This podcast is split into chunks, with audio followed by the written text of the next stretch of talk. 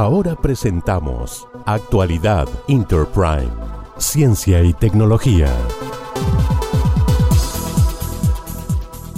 Identifican proteína que permite tratar enfermedades cardiovasculares.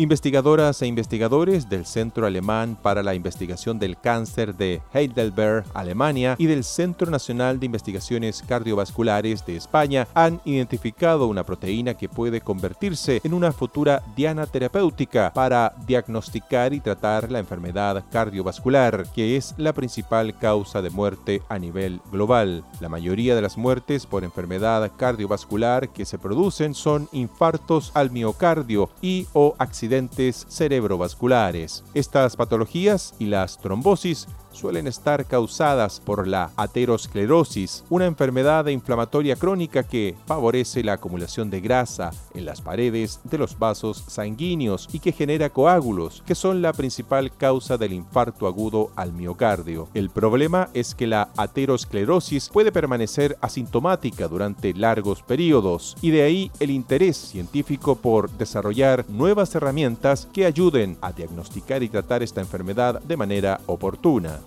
La investigación, publicada en la revista científica Nature, ha identificado una proteína mitocondrial, la proteína ALDH4A1, como un nuevo autoantígeno implicado en los procesos de aterosclerosis es decir, una molécula del organismo que por distintos motivos es identificada como extraña, lo que provoca una respuesta inmunitaria.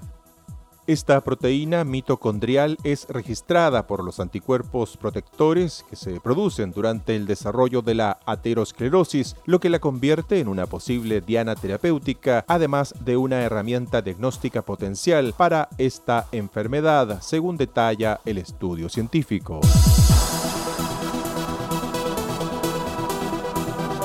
Hemos presentado Actualidad Interprime, Ciencia y Tecnología.